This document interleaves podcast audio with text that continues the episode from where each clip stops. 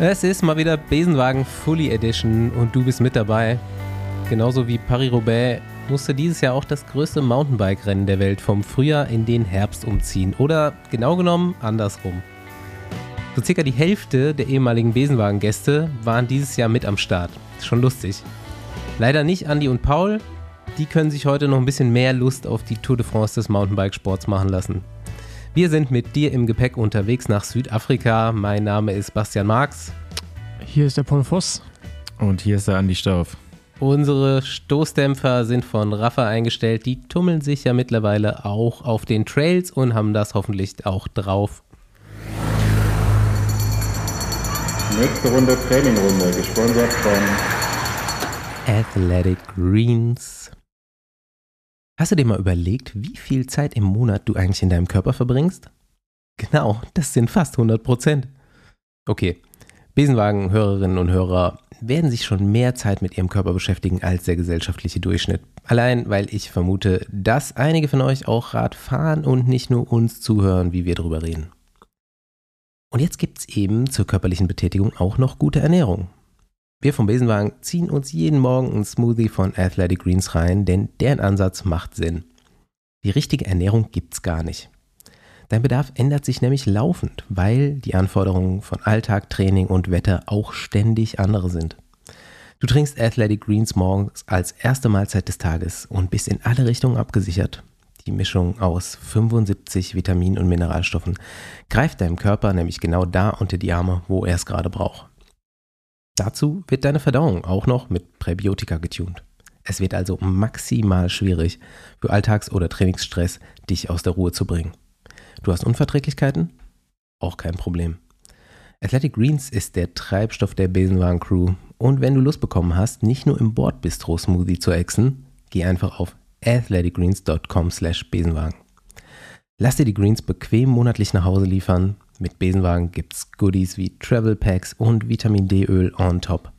athleticgreens.com slash Besenwagen for the win.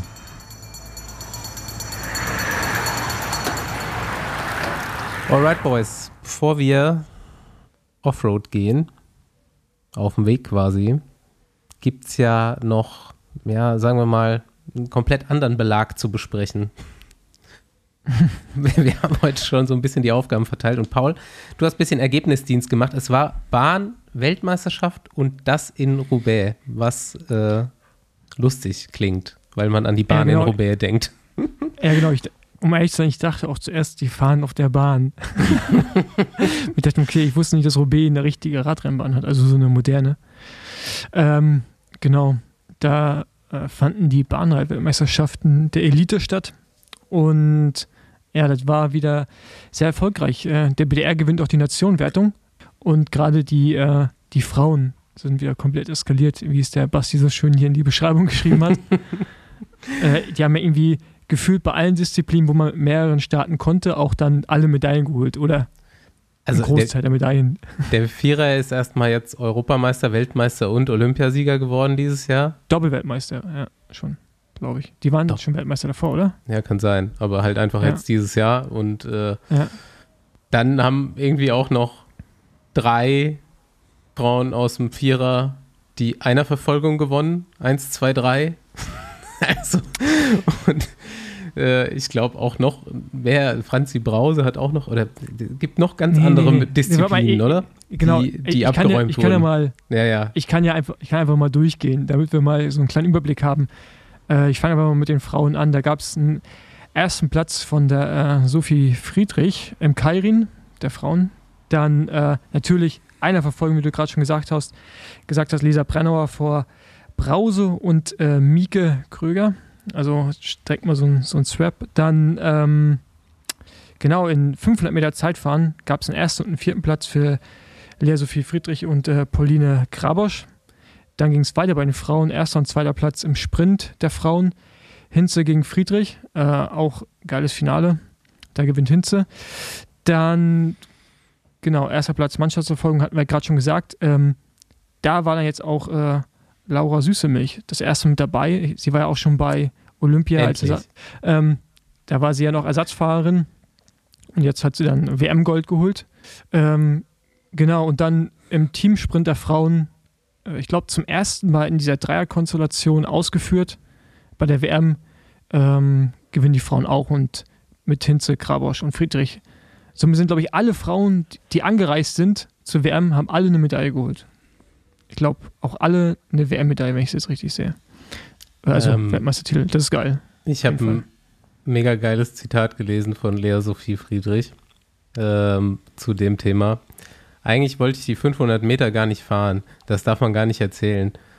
Man konnte mich nicht abmelden. Da habe ich gesagt, scheiß drauf, Lea, dann verteidige ich den, dann verteidige ich den Titel halt einfach. Hat sie dann auch.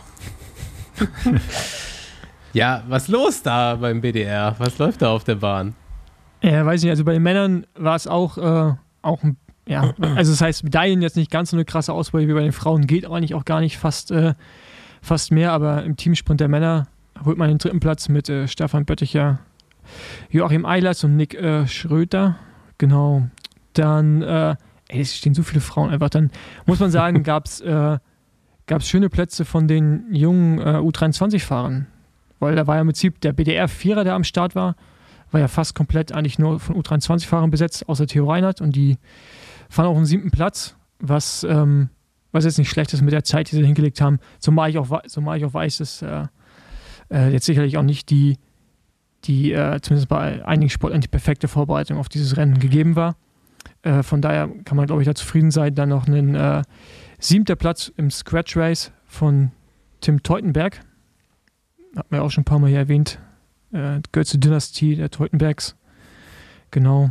Also ja, der Nachwuchs scheint auf jeden Fall auch zu kommen, was den Ausdauerbereich angeht. Was mir aber auffällt, dass bei den Massendisziplinen der Frauen die Deutschen nicht so gut sind oder gar nicht erst teilnehmen weil sie sich, glaube ich, auch gar nicht qualifiziert haben, eventuell. Mhm. Ja.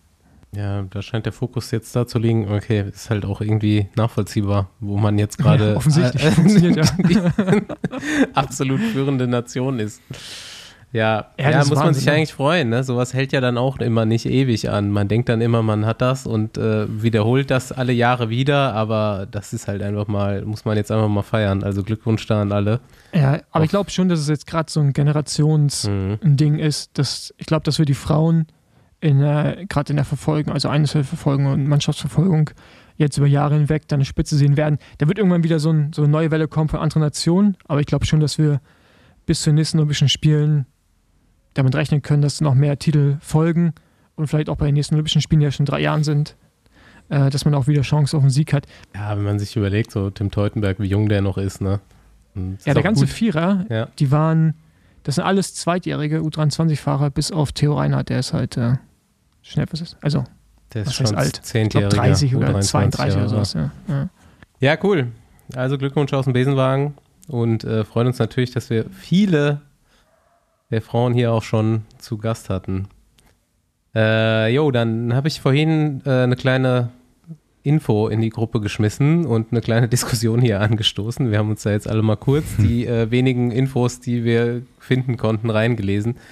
Äh, mir wurde so ein spanischer Zeitungsartikel zugetragen, den ich dann auch erstmal durch so ein Übersetzungsprogramm durchjagen musste. es steht aber drin äh, bei El País, dass ähm, Movistar sich nächstes Jahr mit äh, Leonardo Piepoli als Coach verstärkt und mit José Ibaguren, ich weiß nicht, ob das so ausgesprochen wird, kannst mir nicht anders vorstellen, als Arzt. Und diese zwei Figuren, Leonardo Piepoli kennen die meisten wahrscheinlich sogar noch, den Arzt eher nicht, aber sind auf jeden Fall umstritten. Und wir haben uns mal angefangen zu fragen, muss man das noch machen heutzutage?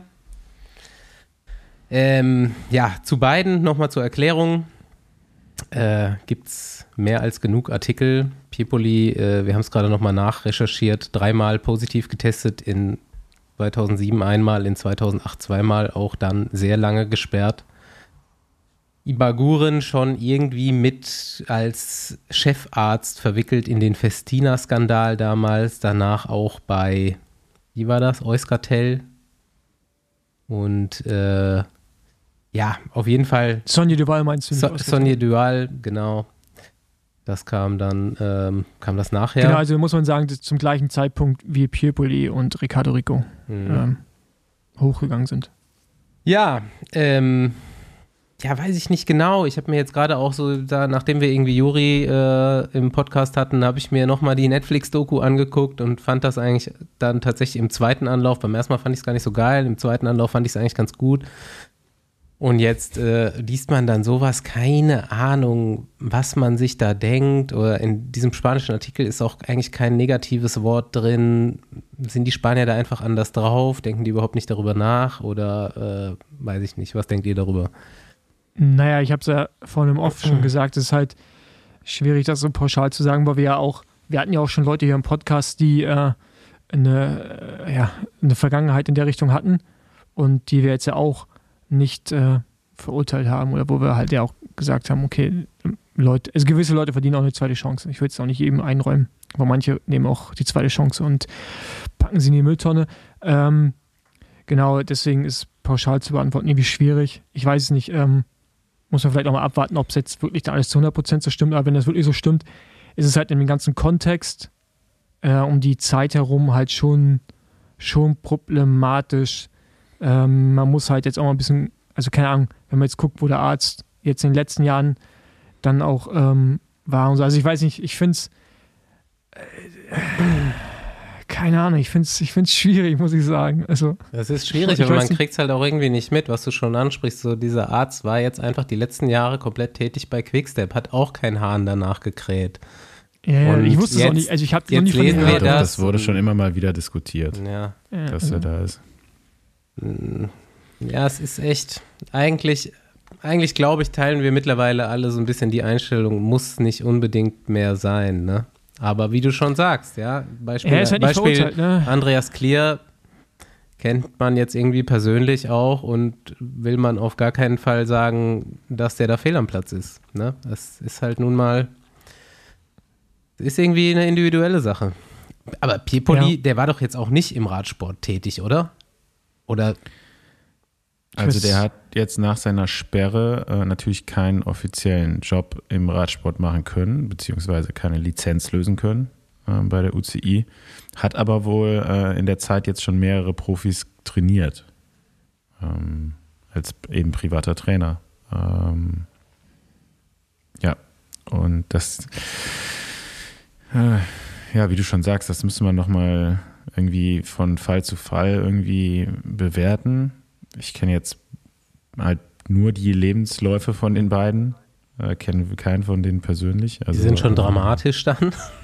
Der, der Arzt äh, kam ins Team, als ich äh, gewechselt bin äh, bei Quickstep. Und ja, es sind schon sehr kuriose äh, Parallelen auf jeden Fall mhm. in den Lebensläufen und auch erfolgreichen Zeiten der Stationen, in der sie jeweils tätig waren.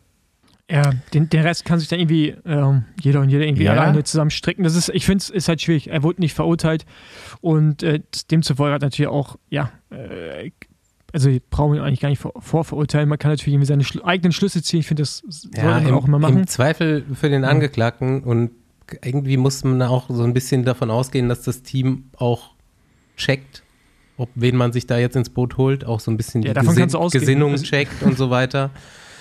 Ähm, Leute können sich also ändern. Find, Trotzdem finde ich, sollte es da auch nochmal Statements geben. Ne?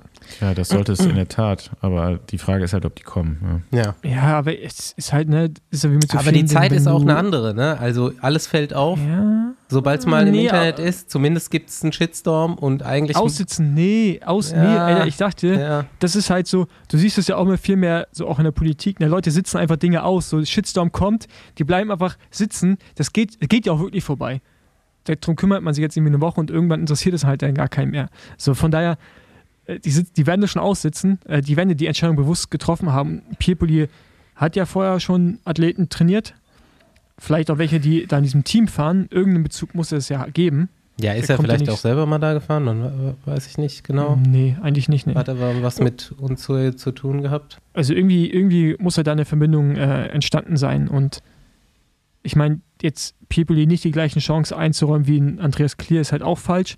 Aber es ist halt der, es ist ja so, so ein bisschen der Kontext bei ihm ist halt noch ein bisschen härter, also mit, also mit Sonja Duval damals. Das war halt einfach schon ein bisschen, bisschen crazy, mhm. was da abging. Aber gut, ähm, wir werden es sehen. Und äh, ja, doch, ja, der ist sag's. bei Banesto gefahren. Ah, okay. Guck gerade nach. 99 hm, gerade bis, auch zwei, bis 2003 sogar. Also ja, fünf Jahre ja. Banesto. Das haben alle erstmal eine zweite Chance verdient und der Doktor hat immer noch seine erste, weil er nie verurteilt mhm. wurde in die Dinge, die er eventuell verwickelt war. Okay, wir haben ein Auge drauf. Ich habe auch noch einen guten Kommentar dazu gelesen. Und zwar, man könnte jetzt auch noch Ricardo Rico als Koch einstellen. Ja, stimmt, der macht ja Eis. Der Besenwagenhörer weiß ja, der ist Eis, Eismacher. könnte dann auch noch mal die Eisdiät aufgegriffen werden bei Movistar. Ja. Gelato Rico. ja, was sind die drei Eisdielnamen, die man sich aussuchen kann? Es gibt nur drei. Ja, hast du schon so Habe ich in letzter ja. Zeit schon öfter gehört, aber ja. wieder vergessen. Sanremo, Cortina und äh, Ricardo Rico. Und Venezia, oder? Ja, also genau. ja, gut, ähm, was geht sonst so bei euch? Nicht so viel, glaube ich, ne? Ich habe echt seit, also wirklich seit Jahren zum ersten Mal keinen Bock auf Radfahren und genieße das auch so ein bisschen. Ja, ich habe es auch gerade. Ja. So, wirklich jetzt sechs Jahre am Stück eigentlich durchgängig sau viel Rad gefahren und jetzt gerade mal so, mh, mm, der Körper meldet sich auch so ein bisschen und sagt so, ah, mach mal was anderes. Irgendwie du bist du jetzt total krumm und mach dich mal wieder gerade irgendwie. Jetzt mache ich so ein bisschen Kraftquatsch, geh laufen, ist gut. Ey, ist auch, ist auch Saisonpause, ne? Ja. Ist ja Offseason. Ja, frag, fraglich, äh, was die nächste Saison dann bringt, aber. ah, nee, was machst du eigentlich? Das frage ich mich wirklich sehr oft. Ich, ich, warte auf besseres Wetter zum Radfahren. Nee, aber so sonst. So. Ich habe eine Menge zu tun, Paul. Okay. Aber am Donnerstag wollte ich tatsächlich mal wieder Radfahren, weil da ist nämlich ein, gutes, ein guter Tag angesagt, was die Wettervorhersage angeht. Und ich bin ja, also ich fahre auch nicht mehr bei schlechtem Wetter, muss ich sagen. So manchmal, wenn es so noch ein bisschen nass ist, ist es ja okay, aber und Rolle immer noch keine Option. Ja, und Fossi, wie läuft das Trainingslager? Ja, ich, äh, ich habe ja auch gerade noch Saisonpause. Also ich, äh, ich habe mir jetzt einen Coach geholt. Wow. Ja. Wirklich? Du coachst dich jetzt nicht mehr selber? Nee, das funktioniert nicht. Das, die Selbstkontrolle funktioniert das ist schwierig, nicht. ja. Aber ich bin quasi in Haus geblieben. Also ich bleibe bei Diagnose Berlin, aber ich hole mir quasi den Chef, den Oberbabo, der mich trainieren soll. Okay. Ja. Und Seit wann läuft das oder fängt, fängt, fangt ihr jetzt erst an? Nee, ab 1. November fangen wir an.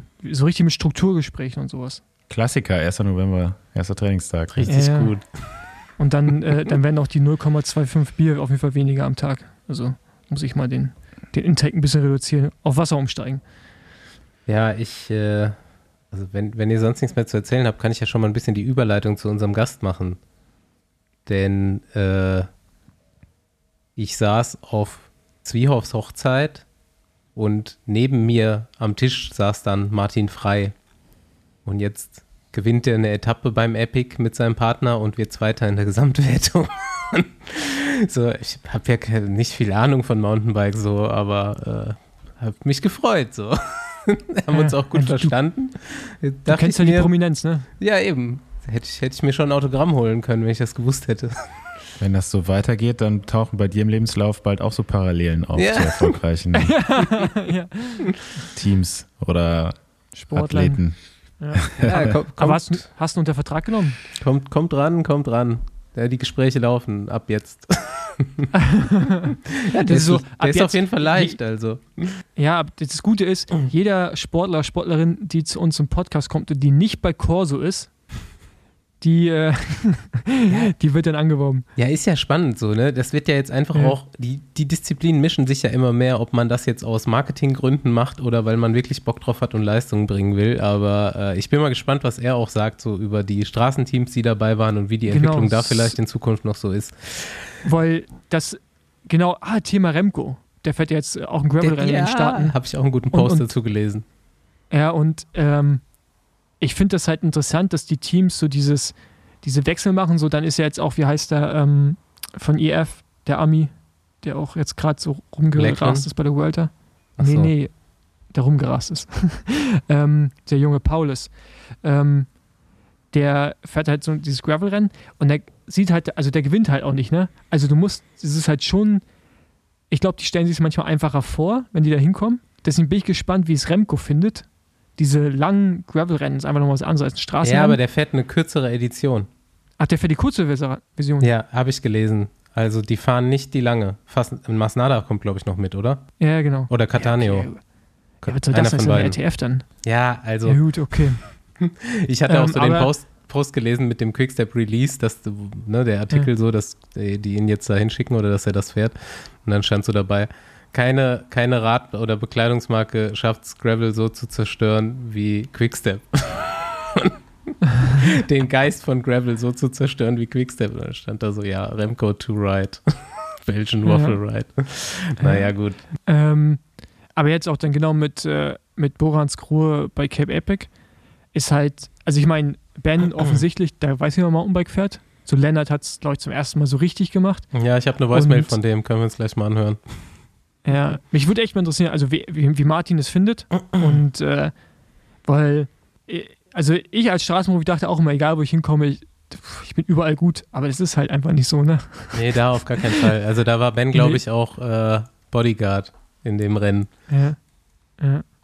Ja, wird interessant. Bin ich mal gespannt. Hallo Freunde vom Besenwagen, hier ist der Karl Blatt. Äh, ich überbringe euch schöne Grüße aus Südafrika. Ich befinde mich noch in Kapstadt. Die letzten Tage genieße noch die schönen Sonnenstrahlen hier. Das Cape Epic ist vorbei. Ja, und unsere Jungs, der Martin und der Stibi, die sind hervorragende Zweiter geworden mit äh, sensationellem Etappensieg. Ich habe das Ganze aus dem Hubschrauber beobachtet und äh, ja, ich wünsche euch einfach viel Spaß heute in der Sendung und äh, ich höre es mir nachher sehr gerne an. In diesem Sinne, ciao, ciao. Nächste Runde Trainingrunde, gesponsert von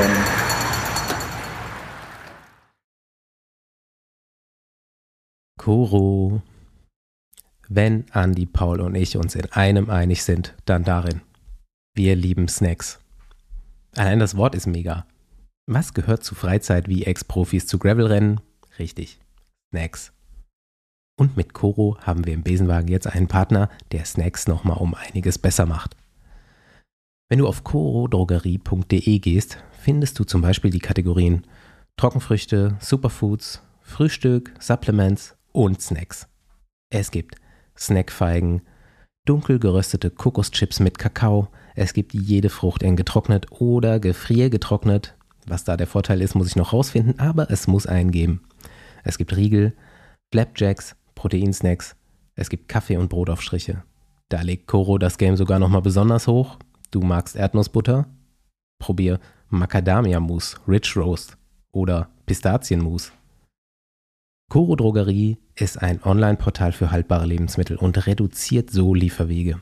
Heißt, vom Bauern möglichst direkt zu dir. Durch die großen Verpackungen wird Müll eingespart und die Preise werden fair für Verbraucher und Produzent. Jedes Produkt ist komplett transparent, was Herkunft und Preiszusammensetzung angeht, und wenn du Unverträglichkeiten hast, kannst du die Produkte danach filtern.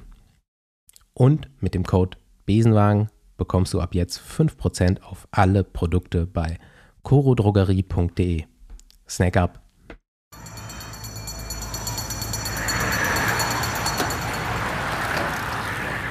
Ja, wie schon vorher angekündigt, wir begrüßen Martin Frei. Hallo Martin. Servus ans Besenwagen-Team. Freue mich, dabei zu sein. Und wir begrüßen Martin äh, in Südafrika. Direkt Besenwagen mal wieder richtig international. Portugal, Köln, Düsseldorf und Südafrika. Ey, der Nabel der Welt quasi. All around the world, aber alle in einer Zeitzone, glaube ich, diesmal. Nee, ich bin eine Stunde vor. Ach, zurück. krass. Ja, gut. Ja. Muss sein. Ey, Portugal ich bin ist ohne ja, Zeitverschiebung unterwegs. Ja. Portugal ist ja echt einfach nochmal nördlicher als Irland, glaube ich sogar. Das ist voll krass. Wir sind voll weit. Nee, nicht nördlich, westlich meine ich. Ja, ich wollte gerade sagen. Ja, es, war, es, war, es war schon ein Zagrech zu viel, würde ich sagen heute. Da aber musste die Erdachse aber ganz stabil verschieben. Und hier ist auch der nördlichste Punkt Europas. Also ich habe schon wieder viel gelernt. Jetzt war ich dann bald am nördlichsten Punkt. Am westlichsten. Am, der südlichste meinst du? Nee, ich war schon am nördlichsten Punkt. Ich war jetzt schon dann am westlichsten Punkt. Der ist nämlich hier um die Ecke. Ah, ja. und okay, westlichste. Der, und der südlichste Punkt ist wahrscheinlich unten äh, Gibraltar, da die Ecke, oder? Kann das sein? Mm, ja. Müssen wir mal rausfinden. Nee, Sizilien ist auf jeden Fall tiefer. Sizilien ist tiefer? Ich glaube schon. Okay. Mal, ah, Mal, nee. Malta ist auch noch nee, mal tiefer. Ja, und die ganzen Inseln da neben Marokko und so, das ist ja auch alles Europa. Ah, jo. Kanaren. Da habe ich es hab noch weit. Be Besenwagen Geografie Edition. Da müssen wir alle nochmal den Atlas genau. aufschlagen. Und, und, eine Sache noch, das ist natürlich der westlichste Punkt auf dem Festland, glaube ich. Ja, so, ja, genau. Kan Kanaren dürften okay. noch mal ein bisschen weiter westlich sein. Aber ja, jetzt genau. zum südlichsten Gast von heute in den südafrikanischen Frühling. Äh, ja, wir äh, machen natürlich gleich das ganz große Fass auf, was du in der letzten Woche so alles erlebt hast. Aber erstmal von vornherein, ähm, ihr fahrt, du bist ja schon mehrmals das Epic gefahren, ihr fahrt jetzt zum ersten Mal im Frühjahr Epic. War ein bisschen anders als sonst, oder? Genau, ja, das ist mein, war mein drittes Cape Epic. Ähm, und normal findet das Rennen ja Mitte, Ende März statt. Äh, südafrikanischen Herbst dann fast schon, ähm, aber eigentlich noch ziemlich Hochsommer. Ähm, und dieses Jahr war das in dem Sinn ziemlich anders, ja klar, Corona-mäßig verschoben, jetzt nach anderthalb Jahren das erste Mal wieder stattgefunden. Ähm, und ja, da wusste man noch nicht so richtig, auf was für ein Wetter oder was wir denn einpacken sollen, weil die Wettervorhersage, die ging irgendwie von nachts 4 Grad bis tagsüber 37, mal Regen, mal wieder super geiles Sommerwetter, also ja. Ja, und so war es auch, oder? Was das angeht. Genau so war es auch, ja. Also wir hatten Etappen ähm, mit Hitze, ja, deutlich über 30 Grad und wir hatten gerade die ähm, sechste Etappe äh, bei Regen und irgendwie 9 Grad oder so. Und Sturm. Ja, heftig. Ja.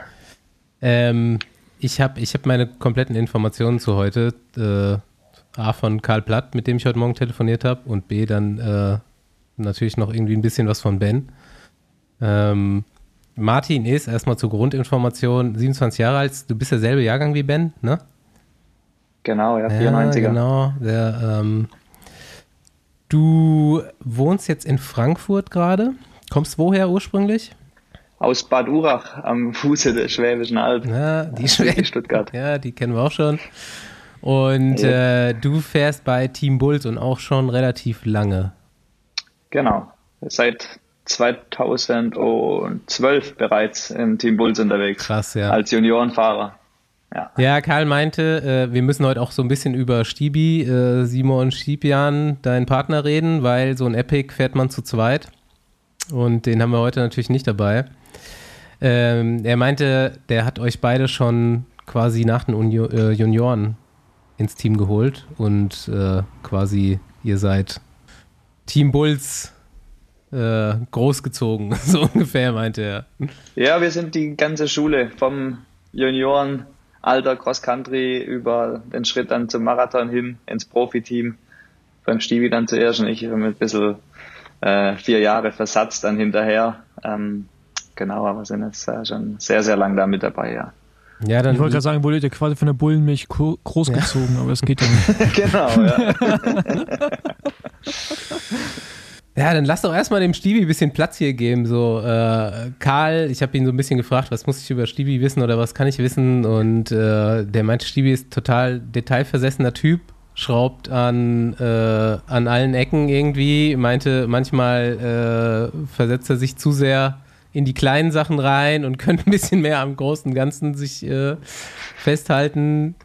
Hm, er hat äh, World Series Rennen schon gewonnen, ist irgendwie mehrmals deutscher Vizemeister gewesen, war bei der Transalp Zweiter im Team schon und ist so eine Wundertüte. Was fällt dir zu Stibi ein? Ist das auch dein Standardpartner? Ihr seid das Epic auch schon mehrmals zu zweit gefahren, oder? Nee, das war das, äh, das erste Mal jetzt ah, mit ja. Stibi. Hm, ich bin mit dem Stibi schon die Transalp gefahren vor fünf Jahren. Da war ich eigentlich noch Nachwuchsfahrer und im Cross Country unterwegs. Da habe ich eigentlich nur einen ähm, krankheitsbedingt einen Teamkollege ersetzt und war dann mit ihm da zusammen unterwegs. Aber sonst war das jetzt ähm, beim Cape Epic Premiere von uns zwei. Ja, keine Ahnung, was mir zum, zum Stibi einfällt. Also wie du, du hast schon, schon angesprochen, also der Stibi, der, der tanzt auf, auf ganz vielen Hochzeiten parallel. Ähm, also sportlich war das schon die letzten Jahre so, dass er in, in verschiedensten Mountainbike-Disziplinen da erfolgreich war, der deutsche Sprintmeister mhm. und gleichzeitig äh, Medaillen gewonnen im Marathonbereich, was ja auch, man sich dann schon fragt, wie das dann auch trainingstechnisch so funktioniert. Ähm, und gleichzeitig ist es halt einer, der, äh, sag mal, neben dem äh, Radprofi-Dasein dann noch ganz schön viele andere Baustellen beackert. Also sein eigenes Rennen ähm, ins Leben gerufen, dann Schwarzwald-Bundesliga-Rennen seit mehreren Jahren organisiert. Ernsthaft? Ähm, studieren, ja, da, den äh, TTC Neustadt Bundesliga-Rennen ist er okay, ist krass, in der Orga ja. tätig und mittlerweile auch noch der, parallel den Trail Hype Marathon. Ähm, gibt da in der Richtung auch noch Gas. Studieren tut er auch noch, hat er jetzt glaube ich nach 19 Semestern oder irgendwas den Bachelor vielleicht jetzt fertig. Ähm, ja, also da gibt's auf jeden Fall, also Stevie ist, Stevie ist immer am, am Telefon, immer irgendein Projekt am Laufen. Aber den Bachelor hast du ja schon gemacht. Du ich habe den Bachelor, noch, ne? ja genau, ich habe den Bachelor in der Tasche. Ich habe in Pforzheim studiert, äh, International Business. Also normales Studium, aber ich habe es auch ein bisschen gestreckt und in die Länge gezogen. Aber ja, Bachelor ist in der Tasche und im Moment äh, studiere ich jetzt in Mannheim an der Uni noch einen äh, Master Management. Ich wollte nur jetzt fragen, weil das ist ja eine Parallele jetzt auch nochmal zu deinem Partner jetzt vom Cape Epic. Ähm, wurde das vom Team dann auch so supported oder äh, war das jetzt einfach nur Zufall, dass ihr beide nebenher noch studiert habt? Nee, das wurde also von Anfang an, ähm, da als ich ins Team gekommen bin, da war ich eigentlich gerade so in Richtung Abi äh, unterwegs und äh, war damals schon das Agreement so, dass Ausbildung ähm, voll unterstützt wird und auch gerade im Nachwuchsbereich dann ähm, auch gerne Kompromisse eingegangen werden, was Rennprogramm und so weiter angeht.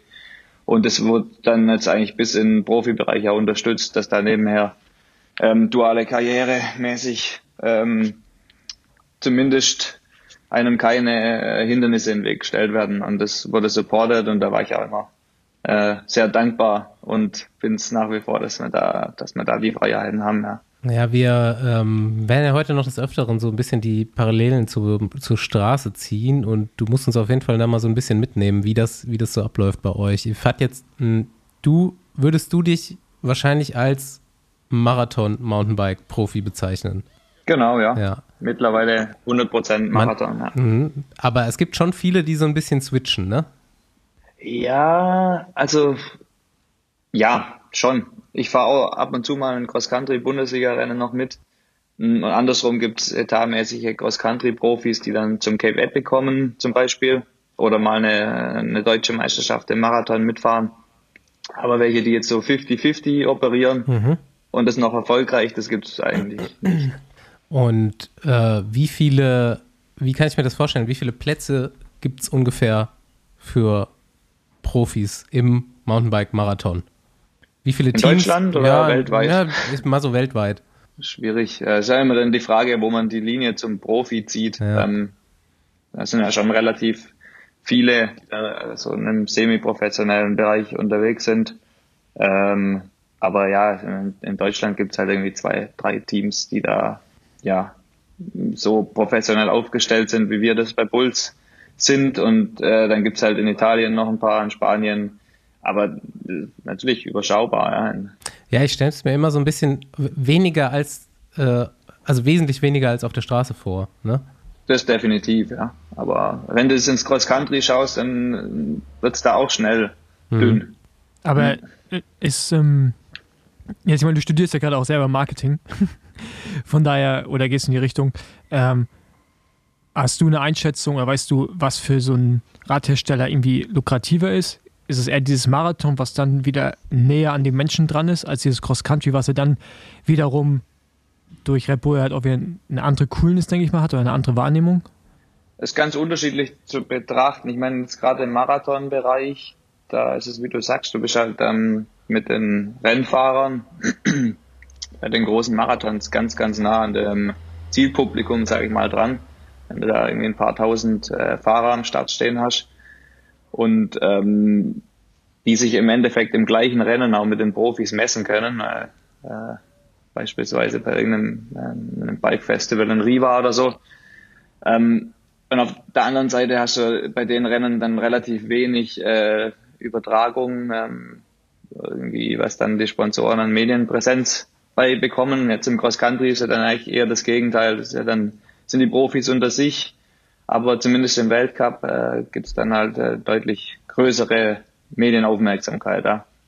Deswegen, mein Escape Epic ist die beste, das beste Beispiel jetzt von einem Mix aus beiden, äh, weil da sind sowohl ist die Masse am Start und der Hobby-Amateurfahrer, der sich nachher vielleicht auch das äh, Bike kauft, auf dem wir unterwegs sind.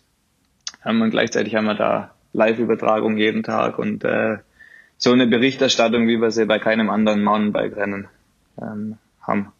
Also ist dann auch tendenziell so, dass man im, im Cross-Country wahrscheinlich mehr Geld verdienen kann in der, in der Breite als äh, im Marathon. Ja, als Olympiasieger und Weltmeister auf jeden Fall und in der Breite gibt es sicher auch noch mehr als im Marathonbereich. Äh, genau, weil es aber schon noch mal eine Handvoll mehr Teams gibt.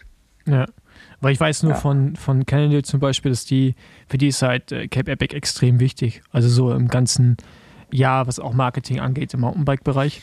Ähm, mhm. Obwohl die natürlich auch viel bei den Cross-Country-Rennen machen, glaube ich, als, als Main-Partner zum Teil auch. Ähm, aber ja, fand ich interessant. Ähm, aber da fahren ja dann vor allen Dingen jetzt in dem Fall dann auch Leute, die Cross-Country-Weltcups fahren ne? und WM, kommen dann zum Cape Epic und fahren da halt genau, versuchen ja. zu gewinnen. Ähm, ja. Das sind eine, einer der wenigen Fahrer, die halt dann diesen Switch wahrscheinlich auch schaffen, oder?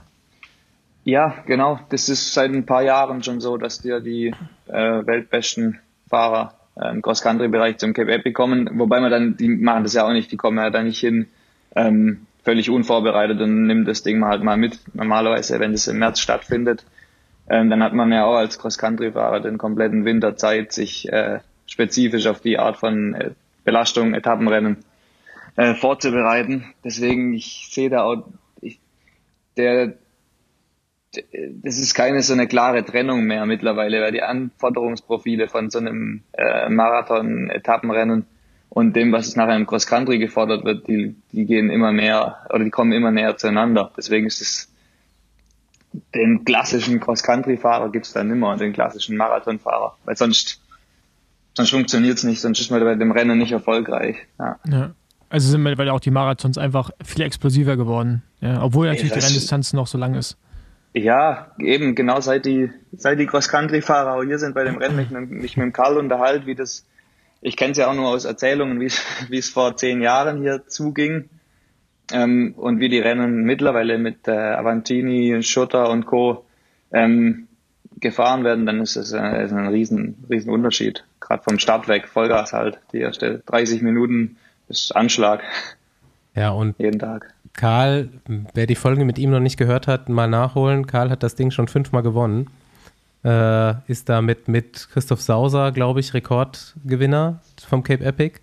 Und ähm, er meinte auch, er ist ja dieses Jahr auch mitgefahren, bis er dann ausgeschieden ist. Ähm, kommen wir, glaube ich, später noch zu. Und er meinte, das Level ist auch nochmal hochgegangen wieder. Also die Strecke war A, äh, technisch nochmal schwieriger, meinte er, gerade so mit dem Regen auch. Die Trails wären schon relativ fies gewesen. Und, ähm, und das Tempo ist auch nochmal hochgegangen. Also ähm, das sehen wir am Straßenradsport ja auch so ein bisschen. Es wird einfach alles irgendwie ein bisschen leistungsdichter. Ja. Ja, was ich jetzt irgendwie interessant finde, ist ja auch, was im Graveln passiert. Ich meine, wo ich mich ja selbst auch angeschlossen habe, dass man von der Straße in, in Offroad geht, obwohl ich da natürlich eigentlich herkomme. ähm, aber jetzt war ja dann bei euch auch so Bora Hans Grohe Duo am Start mit Kemner und ähm, einem, alten, genau, einem alten Mountainbike-Fahrer Ben Zwiehoff. Wie, wie siehst du das? Also denkst du, es ist eine gute Entwicklung und ist auch wichtig für den Sport, um mehr Präsenz zu bekommen? Oder, äh, oder ja, genau das. Und wie weit waren die dann weg von wirklichen Top-Leistungen. Also ich meine. Warte ja, mal kurz klar. mit der ja. Antwort, denn da hören wir uns erstmal eine kleine Voicemail zu an. Ja, Martin ist äh, einer meiner längsten und besten Kumpel aus dem Sport. Wir sind zusammen 2010 in die Nationalmannschaft gekommen und äh, haben dann da ganz viele Jahre zusammen abrasiert. Ich habe mehr als eine Geschichte über ihn, äh, die sind aber alle nichts für den Besenwagen. Äh, nee, ansonsten hat es mich jetzt wirklich wahnsinnig gefreut in diesem Jahr, dass er da so rasiert hat und jetzt äh, Zweiter geworden ist. Mega geil. Ähm, und ja, unser Abenteuer. Was kann ich dazu sagen? Äh, hat einfach unglaublich viel Bock gemacht. Ich muss zuallererst mal eine Lanze für Lenny brechen. Der Typ hat so viel in so kurzer Zeit lernen müssen, um das Epic überhaupt zu schaffen. Man hat das so bravourös gemeistert, also da ziehe ich absolut meinen Hut vor. Ähm, das hätte auch richtig in die Hose gehen können. Und war aber am Ende so souverän, dass ich einfach wahnsinnig beeindruckt war. Vergleich Epic Grand Tour, natürlich war Epic jetzt lange nicht so hart. Also es war für uns, oder für mich besser gesagt, kein Riesendrama, weil ich einfach noch wahrscheinlich auch von der Vuelta ähm, ganz gut äh, im Saft stand. Ähm, aber ich denke, wenn du es auf Ergebnis fährst, dann wirst du ganz, ganz sicher äh, ähnliche Belastungserscheinungen spüren beim Care Epic wie bei der, bei der Grand Tour.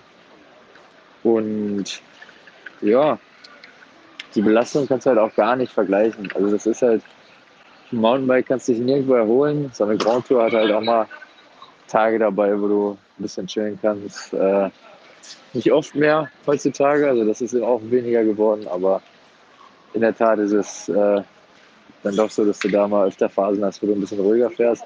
Hier ist nur Vollgas und äh, ja, das ist, glaube ich, der größte Unterschied. Ja, ich hoffe, das reicht dir. Liebe Grüße von Thorsten. Ich check da mit dem ein. Und äh, ja, hau einen raus. Gut, jetzt haben wir aber ein bisschen Kontext. Nun zu Pauls Frage. Jetzt wissen wir, was, die, was der Mountainbiker von Bora darüber gedacht hat. Und äh, yep. jetzt, jetzt zu dir. Ja, erstmal geil von Benny auf die Art und Weise zu hören. Sonntagabend noch auf der Party getroffen. Und da hat er auch nochmal ein bisschen von den äh, acht Tagen Rennen erzählt. Aber jetzt, um auf die Frage zurückzukommen, ähm, ich finde es auch geil, wenn da aus anderen Disziplinen andere Sportler ähm, den Weg zu den Mountainbike-Rennen finden. Ähm, äh, weil ich es einfach geil finde, wenn das Ganze in dem Sinn vielfältiger wird und da andere Blinkwinkel ähm, entstehen.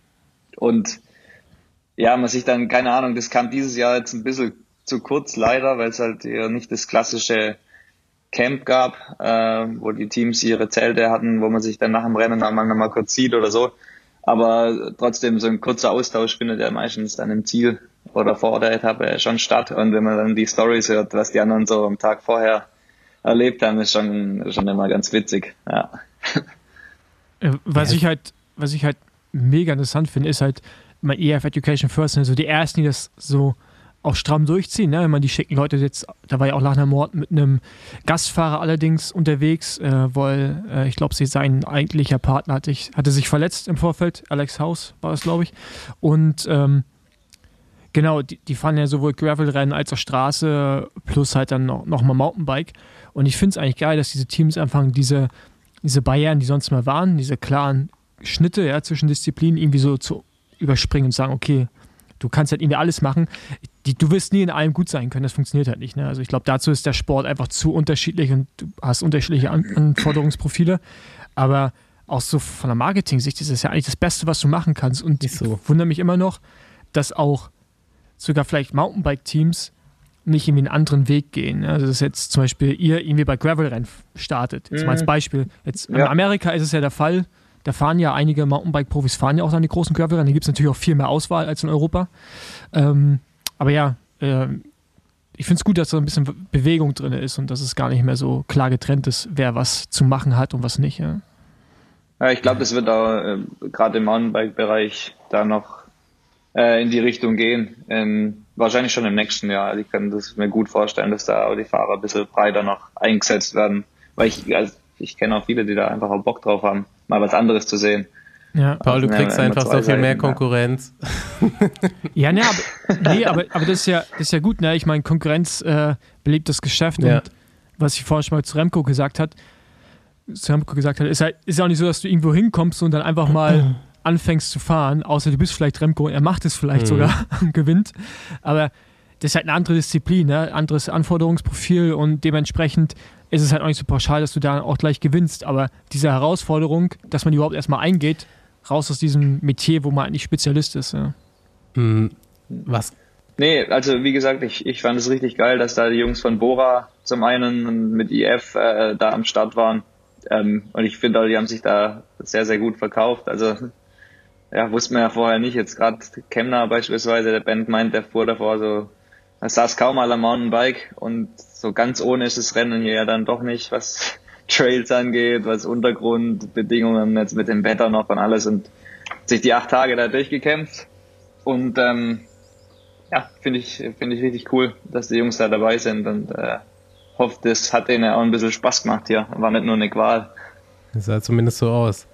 Was äh, Karl heute Morgen noch gesagt hat, so zum, zu dem Vergleich, ähm, ist, dass du einen ganz anderen Tritt fährst, seiner Meinung nach, auf dem Mountainbike, dass du einen ganz anderen Rhythmus fährst. Also auf der Straße, die, selbst wenn ein Fahrer super stark ist, ähm, ist er einfach einen viel ruhigeren Rhythmus gewöhnt und auch einen Trittzyklus in der Kurbel. Und äh, auf dem Mountainbike hast du halt dadurch, dass du dauernd irgendein Hindernis quasi hast, was du so ein bisschen umsteuern musst, ist der Tritt anders und für einen Straßenfahrer erstmal viel anstrengender. Kannst du das nachvollziehen, bestätigen? Äh, definitiv, definitiv. Ja, das ist äh, nicht nur für einen Straßenfahrer, sondern es gibt auch viele Mountainbiker, die ähm, gerade mit dem Gelände, das es hier in Südafrika gibt, nicht so gut zurechtkommen, die da einfach die Watt, die sie eigentlich in den mhm. Beinen haben, nicht äh, auf den Boden kriegen, weil das einfach so ein loses Geröll ist, teilweise bergauf, dass die Gewichtsverteilung optimal sein muss, dass du überhaupt den notwendigen Grip hast. Und ja, da bei dem einen oder anderen, da verpuffen da schon mal 50 Watt irgendwie. Und äh, das ist schon krass. Also es gibt echt Fahrer, die können das mega, mega gut. Und bei anderen merkst du voll, dass die ihre PS da gar nicht auf den Boden kriegen. Ich, ähm, ich mache jetzt mal so ein ganz kurzes, äh, kurze Cape Epic Erklärung, bevor wir dann zu deiner letzten Woche kommen. Da kannst du ja mal erzählen. Das ist ja auf jeden Fall, äh, mhm. glaube ich, äh, hast du dich gefreut. Cape Epic und wo, worüber ich mich besonders freue, ist diesen Modus mal zu besprechen aus unserer Fahr äh, Straßenfahrersicht. Äh, ausgetragen wird das Rennen seit 2004. Ich habe schon gesagt, Karl Platt und ähm, Sauser sind die Rekordsieger. In der ersten Austragung hat Karl Platt direkt gewonnen mit äh, Manny Heymans. Und ähm, Seriensiegerin bei den Frauen ist Annika Langwart, mit, auch mit fünf Gesamtsiegen. Und tatsächlich hat dies zusammen bei der letzten Austragung 2019 mit Anna van der Breggen gewonnen. Das wusste ich auch nicht. Hat Anna van der Breggen einfach mal Bock aufs Epic gehabt. Ja, das hatte ich damals mitbekommen. Da hat ja. sie, glaube ich, so eine Saison gehabt, wo sie sich aufs Mountainbike auch konzentriert hat, ein bisschen. Ja. ja. Und ähm, ja, zum Modus. Also, wie gesagt, ist medial, du hast ja jetzt auch schon gesagt, das größte Mountainbike-Rennen der Welt eigentlich. Das ist auch so das, was jeder irgendwie schon mal gehört hat. Bis auf, äh, abgesehen von Weltmeisterschaft und so weiter. Äh, der Modus ist in einem Marathon, eigentlich in jedem Marathon-Etappenrennen, dass ihr zu zweit fahrt und dass der zweit, dass nur die gemeinsame Zeit zählt. Also der, der als zweites ins Ziel kommt, wird gewertet und das Team darf während der Etappe nie mehr als zwei Minuten auseinander sein. Ich weiß nicht genau, wie das gemessen wird, aber ich habe gelesen, dass es ursprünglich mal aus dem Sicherheitsaspekt heraus entstanden ist, äh, weil wir gerade in Südafrika eben auch durch total verlassene Gegenden fährt und wenn dann einer eben sich hinlegt und erstmal eine Weile lang keiner vorbeikommt, muss immer der Partner aus Sicherheit dabei sein. Ähm, ja, direkt die Frage, wie, wie wird das gemessen während der Etappe? Weil es gibt Zeitstrafen, wenn ihr mehr als zwei Minuten auseinander seid, ne? Genau, ja. Haben wir auch schon mal erfahren dürfen bei einem kleineren Rennen hier in Südafrika. Ähm, äh, das wird äh, gemessen äh, über, über Checkpoint, also Zwischenzeiten, Split Times gibt es ja immer wieder mhm. und eben äh, Also ihr habt keine, keine Transponder, also die dann so einen Live-Abstand irgendwie mitteilen. Beim Cape Epic eigentlich auch. Ja. Doch, da haben wir die GPS-Tracker eigentlich die ganze Zeit dabei. Es kann sein, dass da, aber ich, ich glaube jetzt nicht, dass da einer da sitzt und sich am Computer die, die Dinger mhm. anguckt. Aber es gibt eben Kommissäre an der Strecke, das heißt, du kannst mit Stichproben rechnen mhm. und ähm, eben die ganz normalen Timing-Matten. Aber klar, wenn es nur die gibt, kannst du dich natürlich vor der Matte wieder hinstellen und auf deinen Partner warten. So. Ja, genau. Also so, ich habe auch letzte Woche schon mal diskutiert mit Thorsten. Du könntest halt dann auch taktisch andere Sachen fahren, so wenn einer stärker am Berg ist, der andere ist stärker in der Abfahrt, dass du dich dann da splittest quasi und unten wieder triffst. Aber das ist alles nicht möglich. Wie, wie wird es dann in der Praxis gemacht, wenn du jetzt mit Stibi fährst? ihr bleibt schon die ganze mhm. Zeit zusammen oder fährt man auch mal auf Sichtweite? Sagt man auch mal, okay, du äh, lass mal laufen jetzt oder? Ähm, man schaut eigentlich schon, dass man die ganze Zeit äh, bisschen im Auge hat, wo der Partner gerade unterwegs ist. Jetzt im, äh, nach dem Start direkt zum Beispiel ist das, das nicht möglich. Da ist äh, so ein Chaos, da ist halt Vollgas und meistens dieses Jahr ist weniger, aber normalerweise staubt es wie die Sau und die Sonne geht gerade auf und man sieht das, man sieht einfach gar nichts und äh, ist nur am Klemmen und fährt halt erste Viertelstunde, 20 Minuten Vollgas.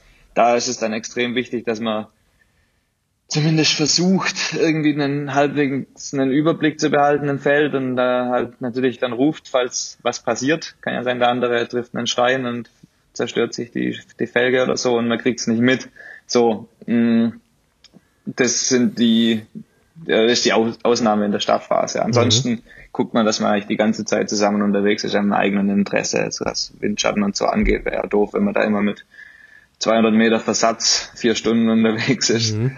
Ähm, nee, und sonst eben, ja, sind wir da eigentlich zu zweit unterwegs und wechseln uns ab. Aber kann natürlich auch sein, das ist irgendwie eine 20-Mann-Spitzengruppe und dann fährt der eine vorne und dann der andere ganz hinten. Man sieht sich jetzt nicht die ganze Zeit da. Ähm, aber wie ist es bei, ich meine, Platten ist ja klar, ne? Das fliegst du halt oder ich weiß, ihr habt wahrscheinlich Dichtmilch drin, ähm, wenn nicht so, so, so ein Plug rein. Aber wie macht es wirklich, wenn irgendwie eine Felge kaputt geht oder was, was Größeres am Rad? Also gibt es neutrale Materialservice oder?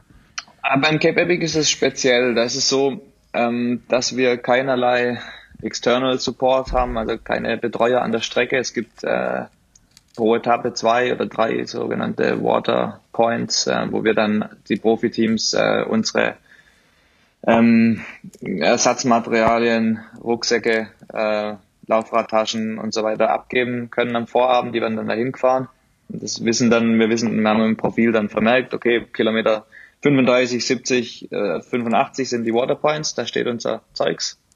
Heißt, wenn uns auf der Etappe irgendwas Gröberes verreckt, was wir nicht selber direkt reparieren können mit dem Zeugs, was wir dabei haben, dann müssen wir uns irgendwie bis zu dem nächsten Waterpoint durchschlagen, wo wir dann, ähm, ja, keine Ahnung, ein neues Laufrad oder einen eine neue Sattelstütze oder so bekommen. Aber deswegen haben wir dann schon, was jetzt Kettennieder, Tool, zwei Schläuche, Patrone, äh, ist alles am Rad. Also schon ein bisschen mehr als im normalen Marathon. Und ähm, wenn Räder kaputt gehen im Rennen, dann ist vorbei, oder? Und meinst du, wenn ein Laufrad kollabiert? Nee, nee, Fahrrad. Nee, wenn einfach. Fahrrad? Ein, ja, also ich habe auch schon von, so. von Rahmenbruch gehört, wo man das dann mit Panzertape fixiert hat und irgendwie, irgendwie noch halbwegs hielt bis ins Ziel. Ja. ja, das war bisher so die krasseste Story, was ich da erlebt habe bei dem Rennen. Das war vor anderthalb Jahren, da ist uns tatsächlich der Rahmen abgefatzt, weil da irgendwie so ein Stück alter Zaun hat's da hoch ähm, hochgezogen. Wir fahren ja da teilweise echt so richtiges Gemüse und da passiert es öfters mal, dass irgendwie ein Draht oder so in der Schaltung hast. Und da ist halt so ein richtiges Stück äh, Metall hoch in den Rahmen rein und die Sitzstrebe war dann halt durch. Und dann waren es eben noch über, ich, ja, ich glaube irgendwie 35 Kilometer bis zum nächsten Waterpoint. Am vorletzten Tag war das. Und äh, ja, dann muss man sich da zu helfen wissen. Da haben wir erst versucht. Kabelbinder haben wir zum Beispiel noch dabei. Ähm, dann haben wir eben die Sitzstreben da hinten mit das kennen wir von Paul auch schon. Mit Stecken. Ja, das das, das äh, Thema kenne ich mit zu verschreiben und, äh, Genau. Und ja, haben es irgendwie bis zum nächsten Waterpoint geschafft. Ja. ja, gut, aber was machst du da dann? Da hast du ein Rad. Ist ein komplettes nee. Fahrrad. Nö. Da gab es in unserem Fall dann Pedalschlüssel, der das Ganze und äh, Ducktape. Dann wurde es nochmal versteift und dann ging es bis ins Ziel. Okay, aber es ist halt wie beim Gravel-Rennen, da musst du auch alles mithaben, hast ja auch keinen Support von außen. Aber ich finde es eigentlich ganz geil, dass man so auf sich alleine gestellt ist. Ich, ich mag es eigentlich, die, den Gedanken dahinter. Ja, aber jetzt kommen wir. Ja, wir so haben also wir haben eigentlich schon ein, ein, komplettes Fahrrad in der in der Tech-Zone, aber halt in Einzelteilen, weil also Radwechsel wie im Cross, das funktioniert. Aber genau, aber kein Rahmen. Ihr habt jetzt keinen Rahmen kein, da liegen. Kein Rahmen. Nee, einen Rahmen nicht. Rahmen ja, jetzt kommt es aber so ein bisschen dazu, dass das doch nicht ganz ähm, so selbstversorgt ist, weil Karl meinte heute morgens, hat sich auch schon geändert mit der Zeit, aber ihr grundsätzlich auch bei Bulls die zweite Mannschaft wart dieses Jahr. Und ich glaube, früher zumindest ist man mal so ins, ins Rennen gegangen, dass wirklich die zweite Mannschaft das Backup-Team fürs erste war. Und wenn denen dann irgendwas komplett verreckt ist, dann konnte man auch nochmal versorgen quasi. Genau, ja, das ist die Taktik, die relativ viele Teams, große Teams ähm, fahren, die äh, dann natürlich auch die Möglichkeit haben, dann mit vier Fahrern oder sechs Fahrern dort an den Start zu gehen. Ähm, haben wir in der Vergangenheit auch schon so gemacht. Und war auch dieses Jahr jetzt wieder so mit äh, zwei Teams dort ins Rennen zu gehen. Und dieses Mal war es nicht von Anfang an äh, so ganz klar verteilt, okay, wir sind Safe Backup Team ähm, und unterstützen ab Tag eins die anderen Jungs auf komme, was wolle, sondern wir sind schon so ins Rennen gegangen, dass wir das Ding mal angehen und ähm, sich schauen, wie die, die Lage entwickelt. Aber natürlich, wenn nach zwei Tagen unsere Jungs in Gelb sind, äh, das andere Team, und äh, dann, dann wäre die Rollenverteilung klar gewesen. Ja, dann wären wir in, in dem Fall ähm, dabei gewesen, um die zu supporten. Und im Zweifelsfall äh, spenden wir dann das Laufrad für das äh, Team 1, ja, damit die dann in der Spitzengruppe dabei bleiben können. Aber es ist anders gekommen. Es ist anders gekommen, ja, in dem Fall. Was ist passiert? Erzähl mal. Weil ich weiß genau, jetzt erzähl nicht. mal deine Woche. So, dein, ich dein wusste nicht, Tape dass du Team 2 bist. Ich dachte, du bist Team 1. Weil den Stibi ja. kenne ich so vom Namen her, dachte ich, okay, Star muss ja Team 1 sein. Ich wusste nicht, wer Team, wer Team 1 sein soll sonst bei Bulls, außer Karl Platt, aber der ist ja Senior.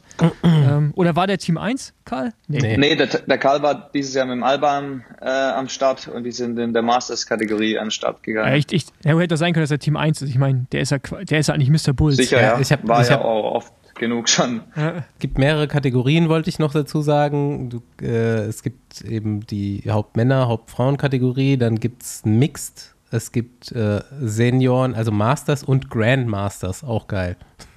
Ist Karl so noch kein Grandmaster? Karl ist kein Grandmaster, glaube ich. Auch Johnny und, so und Hasi sind nicht Grandmasters, oder? Die sind auch Masters gefahren. Oder sind die schon Grandmasters? Na, Hasi könnte Grandmaster sein, oder? Nein, ich habe keine Ahnung, wo da die genau die wahrscheinlich ab 50 oder ab, ja, vielleicht sogar eher ab 60 erst. Nee, so alt ist der Hasi auch keine noch nicht. Ahnung. ja, genau. Also wir sind mit, mit vier Fahrern ins Rennen gegangen. Urs Huber, Schweizer, äh, mehrfacher Schweizer Meister. Und ähm, Simon Schneller, äh, Teamkollege, ein junger Teamkollege. Stevie und mir. Und wie gesagt, wir haben das uns relativ äh, offen gehalten. Wir sind alle auf einem relativ ähnlichen Leistungsniveau über die ganze Saison unterwegs gewesen. Und äh, ja, es hat sich jetzt dann im, im Nachhinein wieder ähm, als Vorteil rausgestellt, dass wir da mit zwei äh, starken Teams dabei waren, weil halt leider oft was passiert. Und in dem Fall ähm, ging mega, mega erfolgreich los. Also muss sagen, erst gibt's ja vor den sieben Etappen immer ein Zeitfahren, Prolog am mhm. Tafelberg. Äh, da ist das Team Bulls bekanntlich nie so ganz, ganz, ganz vorne dabei. Das ist äh, ja was für die Cross-Country-Jungs. 40 Minuten Rennzeit. Aber dann auf der ersten Etappe gab es direkt einen äh, Doppelsieg für uns. Der, Simon und Urs gewinnen da im Sprint. Wir waren äh, da mit vier Teams vorne ähm, vor uns und einem zweiten Bulls-Team. Und habt ihr die vorgelassen? So Genau, ja, haben wir mal den Vortritt gelassen. äh, ja, Sprintfinish äh, in dem Sinn ja, aber müsst ihr euch vorstellen, wir sind 500 Meter vor Ziel äh, nochmal so, so 100 Meter über Bahnschienen gefahren. Also so ungefähr. So, äh, Der Länge nach. Ein komplettes Gebirge. ja. Also so ein richtiger Sprint war das nimmer. Genau. Ähm, aber ja, da ging sehr, sehr erfolgreich los und auch am nächsten Tag ähm, waren wir dann noch top unterwegs, aber dann hat's leider den, den Simon äh, schneller den, den Magen verdorben, wie leider so vielen hier bei dem Rennen in, letzt, in den letzten Jahren. Ähm, und dementsprechend hatte der dann eine harte Nacht ähm, und ja, war ab dem Moment nicht mehr auf dem Level unterwegs. Er konnte das Rennen trotzdem fortsetzen, sind am Schluss jetzt auch noch Achte geworden. Äh, aber ja, an richtig Rennsport war da natürlich nicht mehr zu denken. Und da kommt dann direkt Teamorder oder muss man da überhaupt irgendwas sagen? Dann ist direkt, weiß man, jetzt sind wir Vollgas. Ja, in dem Fall, in dem Fall braucht es da keine große Besprechung, weil der Simon am Frühstück, ja, der, der, die ganzen, am Abendessen und am Frühstück nichts runterbracht und dann war klar, der Tag wird für ihn ein, ein einziges Durchquälen. Also, dann war klar, wir fahren, wir nehmen jetzt da keine Rücksicht irgendwie warten oder so, sondern jeder fährt auf eigenes Ergebnis. Und ähm, ja, das haben wir dann so gemacht.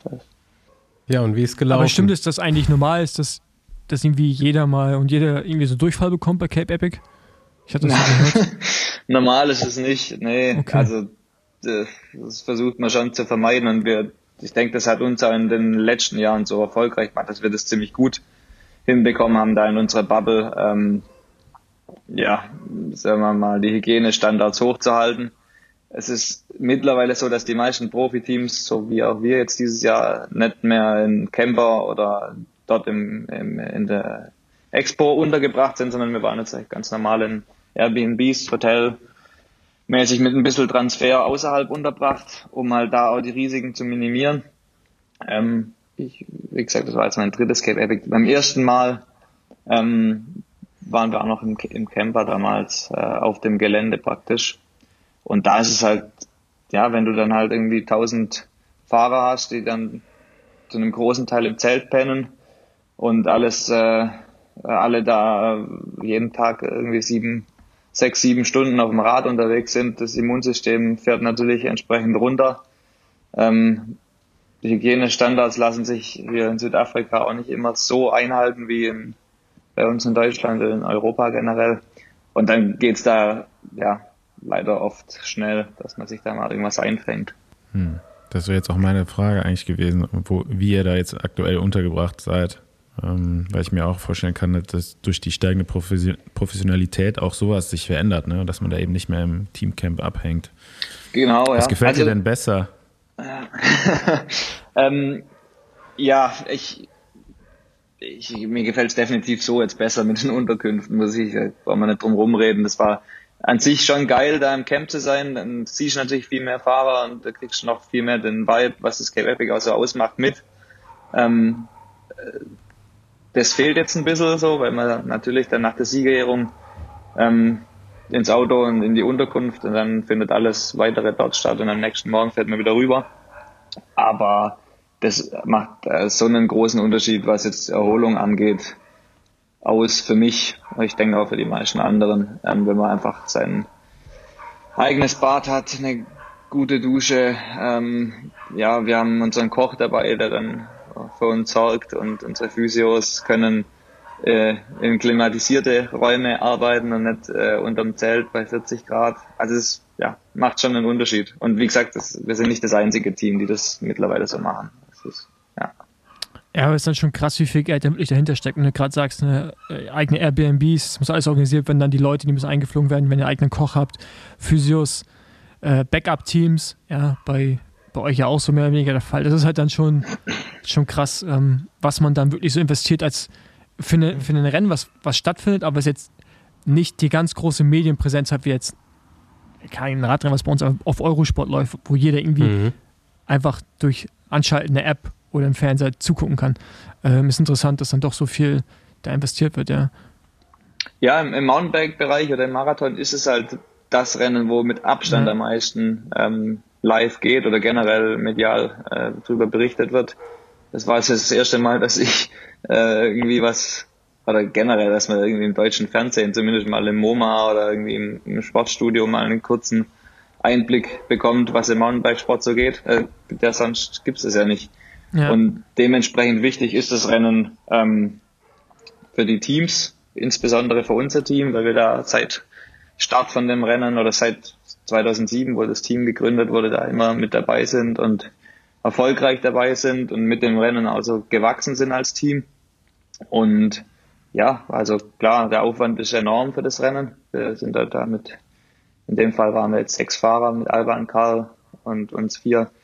Ähm, plus Staff, also 15, 16 Leute, die da zusammen unterwegs sind. Wir haben Physios, wir haben Mechaniker dabei, einen Koch dabei, einen Manager. Also ja, das große Aufgebot dann.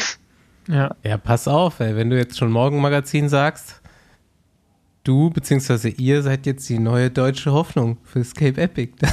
Das, wird jetzt nächstes Jahr Tagesschau, jetzt geht's los. genau, Headliner. Wer kennt es nicht?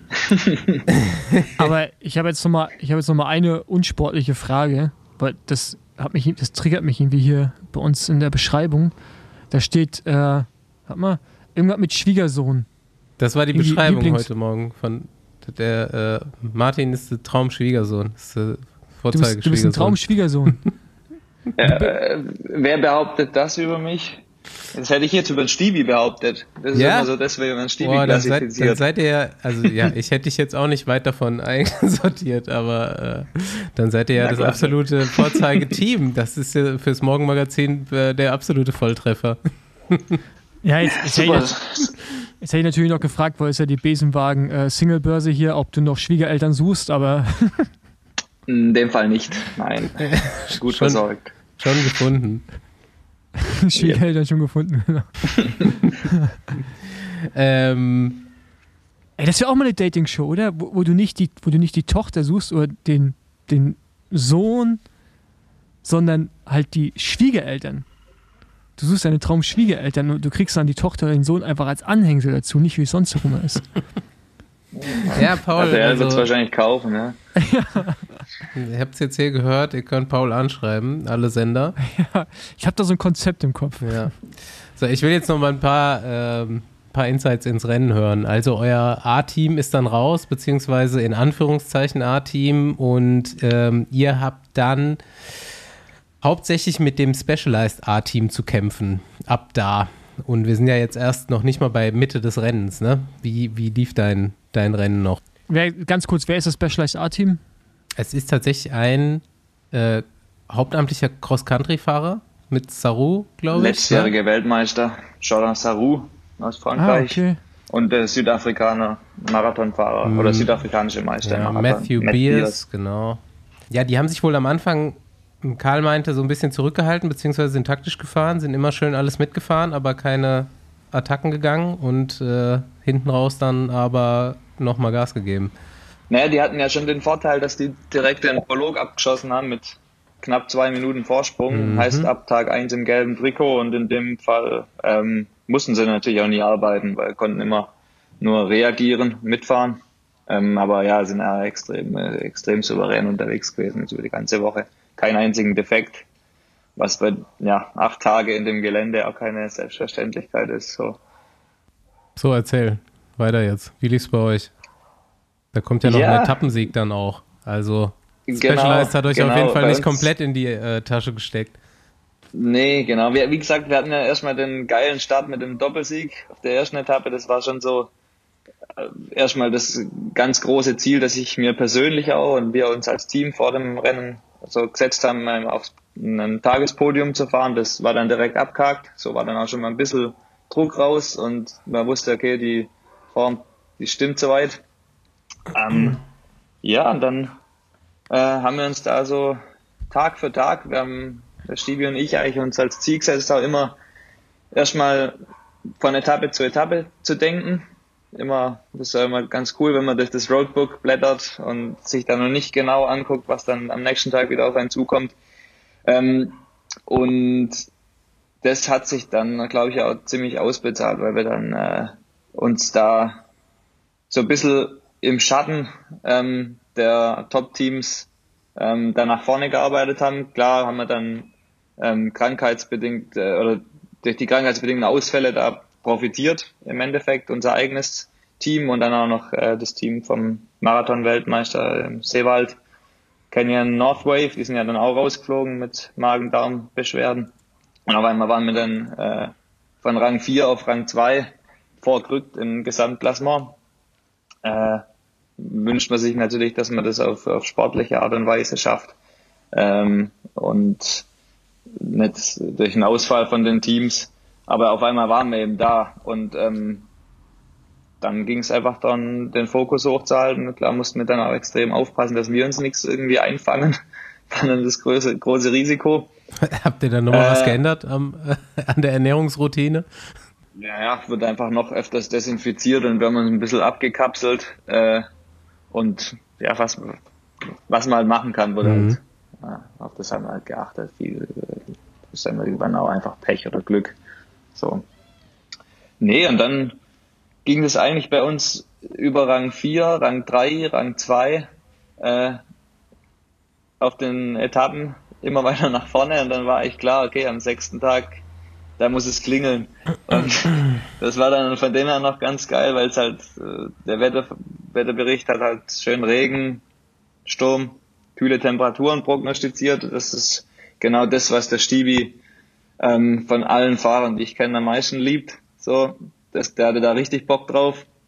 Und ich weiß, dass ich es auch kann. Ich bin da jetzt nicht so scharf drauf wie er, weil es äh, doch auch immer ganz ein ekliger Tag wird. Aber ich wusste, okay, der, an dem Tag hat er 10 PS mehr als normal. So. Und dann hatten wir beide ein ganz, ganz gutes Bein dran an dem Tag und waren dann irgendwann zu zweit mit Specialized vorne raus und am Ende gab's einen Sprint, den konnten wir dann von uns, für uns entscheiden und dann hatten wir auch noch unseren Etappensieg und dann war ich klar, okay, jetzt also dann, das hat dann einfach so Bock gemacht, alles nur noch. Jeden Tag am Podium die Etappe dann abgeschossen, mhm. waren wir Gesamtzweite und dann war klar, okay, jetzt auf der letzten Etappe, das lassen wir uns jetzt nicht mehr wegnehmen. Das äh, fahren wir jetzt heim und dann hat der funktioniert im Endeffekt, ja. Ja, nach vorne war es ein bisschen zu weit, ne? Nach vorne war so, sechs Minuten waren es vor der letzten Etappe. Ähm, war klar, dass wenn Specialized nichts passiert, äh, dann geht da nichts mehr, da kann man noch so viel attackieren gehen. Bei zweieinhalb Stunden Rennzeit machen wir da nichts. Mhm. Und die sind dann auch nochmal ohne Probleme durchkommen und haben, wie gesagt, das Ding auch verdient gewonnen. Also das wäre, ja, auch nicht schön gewesen, wenn denen da noch was passiert wäre. Ja, nice. Das ist doch auf jeden Fall wahrscheinlich für den Mountainbiker, der du bist, äh, auch so ein Lebensziel, was man da abhakt, die Etappe beim Epic. Ja, mega. Ja, ja und mal so mir nichts, dir nichts, glaube ich, jetzt habe ich gelesen, heute auf Rang 5 der Marathon-Weltrangliste katapultiert, den guten Martin. also wofür, wofür ist sie da? Also für Startreihenfolge, irgendwie Entries, was hat man? Genau, das ist äh, die, die Start, äh, Startreihenfolge wird danach ähm, gelistet. Also sind, das Cape Epic ist auch Teil von der UCI Marathon World Series. Das sind äh, zwei Etappenrennen im Jahr und es waren fünf, das sind sechs Einzelrennen. Und da gab es auch eine Gesamtwertung für und eben ja, zusätzlich eben Punkte für den Standard UCI Weltrangliste. Ja. Und also ist, denke ich, relativ analog zu der Weltrangliste im, im Straßenradsport. Und ähm, Habt ihr automatisch Startrecht bei Cape Epic dann oder müsst ihr euch auch irgendwie bewerben? Also wie kommt ihr, wie kommen diese Trade-Teams? Also kommt die einfach so rein?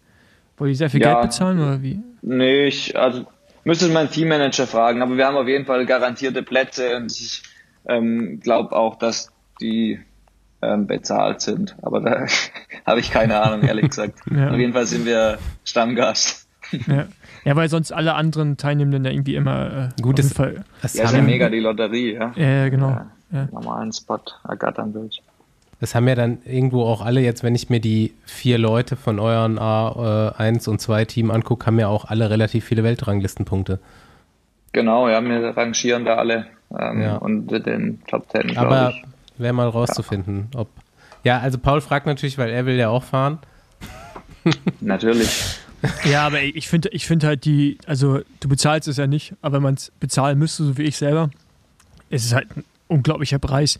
Denn ich weiß gar nicht, ob man den überhaupt so rechtfertigen kann, weil das, das ist ja, ich glaube, 6000 Dollar oder sowas irgendwie. Also es ist auf jeden Fall absurd viel. Ich weiß es nicht genau. Ich weiß, dass es sau viel ist und ich weiß, du bekommst auch viel für dein Geld auf jeden Fall, wenn du hier unten bist. Und ich glaube, das sind relativ viele Sachen inklusive, was du dann okay. als, äh, sagen wir mal, normaler Teilnehmer dann, dann mitnimmst. Aber klar, ja, ist schon ein Batzen Geld. Ja, ich habe mir echt, echt mal angeschaut, ich hatte auch Bock, so mit Andi, ne? Andi hat ja auch richtig Lust. Andi hat auch Bock. Ja, Andi hat richtig Bock, vor allem mit mir. Ähm, und das wäre dann ungefähr so, wie, wie wir vorhin eine Sprachnachricht gehört haben, wie es bei, wie es bei Johnny und Hasi war. Ähm, so ungefähr wäre das wahrscheinlich bei uns auch, mit noch ein bisschen mehr Punching, denke ich. Ich Vielleicht weiß gar nicht jetzt mit dieser Zwei-Minuten-Regeln, wer da mehr nerven lassen würde. Ja, ich. woll, woll, immer. Ja, du kannst ja auch nicht vorne e rausfahren. Egal mit welchen Regeln, immer Paul. Du musst halt auf mich genau. warten. Ja, genau. In dem Zusammenhang mit dir habe ich auf jeden Fall immer den meisten Stress. Also, weil du halt mit Absicht dann entspannt bist. Von daher wird mich das stressen. Aber ja, ich habe auf jeden Fall mal Bock auf so eine Teilnahme äh, mit einem Patentenpartner. Ja, wir haben die Voicemail oh. gar nicht gehört. Ich habe dir das erzählt. Ich habe, äh, ich warte noch auf eine Voicemail. Ich hoffe, ich kriege die noch von Johnny Hogerland. Wie, wie, ich ja in der Einleitung schon gesagt habe, ungefähr der halbe Besenwagen-Gaststamm äh, der letzten Zeit war beim Cape Epic am Start dieses Jahr. Unter anderem auch Johnny Hogerland mit René Behaselbacher zusammen, die zwei äh, ein, teilweise eingebürgerten Österreicher mittlerweile. Und äh, da hat man schon gehört, ja, Johnny muss mega fit gewesen sein, Hasi aber nicht so. Und beide hätten auf jeden Fall erstmal ein äh, paar Entspannungsbiere getrunken, immer direkt nach Zieleinlauf. Und Hasi musste dann eine Weile lang Reboots nehmen, dass das wieder funktioniert hat am nächsten Tag. Ja, es hilft schon, wenn das Niveau der Partner zum, so halbwegs ausgeglichen ist. Ja, sonst hat einer wahrscheinlich schon weniger Spaß. Okay, stopp. Also entweder nehme ich zu oder du nimmst ab. Das wäre schon mal. Aber wahrscheinlich ist es für mich. Ja, aber macht das auf jeden Fall. Also es wäre richtig geil, wenn er da mal mit dabei wäre. Ich glaube, es also ja. Team Bulls auf jeden 3. Fall ein Abenteuer. Ja, mach Vielleicht mal. Mach Schick mal eine Bewerbung raus. Wir können noch ein Backup-Team gebrauchen. ja, also, also ich glaube, ich würde mich dann echt nicht gut anstellen. Ne? Es ist halt so, ich komme zwar auch vom Offroad, aber ich glaube, so ein Mountainbike ist noch etwas anderes auch als Cross. Also das kann man, glaube ich, auch nicht so richtig vergleichen. Und ich hätte aber auf jeden Fall mal Bock drauf, so diese Erfahrung einfach zu machen. Ja. Gut, ja, wer mich hört, wer es mir spendieren möchte, vielleicht auch so, so, so, so einen Platz. Ja? Ich biete mich an. Ja, ich fahre mit Fabian auch mit, falls ihr vier frei machen wollt. ja. Das ist dann, glaube ich, so eine ähnliche Verteilung. Ähm, kriegt ihr, was kriegt ihr von den Frauen mit? Also äh, nochmal so zur Info, Sina Frey und Laura Stigger haben gewonnen dieses Jahr und die haben auch einfach jede Etappe gewonnen. Schön das Clean Sweep. Clean Sweep und äh, da habe ich dann auch schon gehört, so die letzte Etappe sind sie mit dem zweitplatzierten Team komplett zusammengefahren und äh, die hätte man dann auch mal überlassen können, aber no chance, da werden keine Gefangenen gemacht bei Specialized. Clean Sweep. Ja, was kriegt ihr von den Frauen mit? Mhm. Was kriegen wir von Frauen mit? Ich, wir sehen sie halt vor dem Start. Die starten ja direkt nach uns dann. Ich weiß gar nicht mit was für einem Abstand, ob eine Minute oder fünf Minuten irgendwie, aber man 40 gemeinsam warm und äh, steht dann mehr oder weniger gemeinsam in der Startlinie.